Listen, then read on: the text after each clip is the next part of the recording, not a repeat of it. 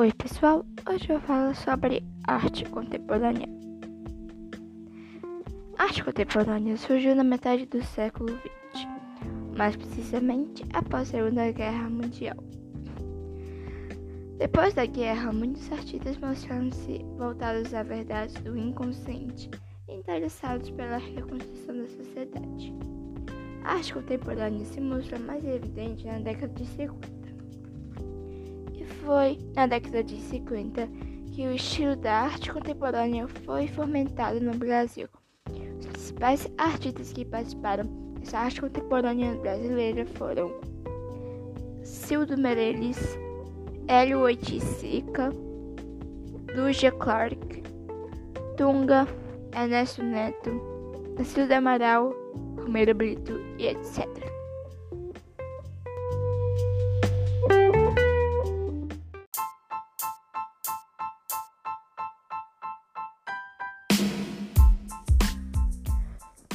episódio de hoje: Arte nas Ruas.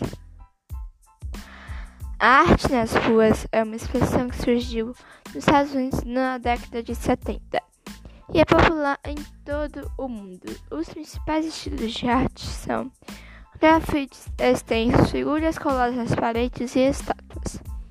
As artes nas ruas são principais em cidades grandes brasileiras, como Rio de Janeiro e São Paulo.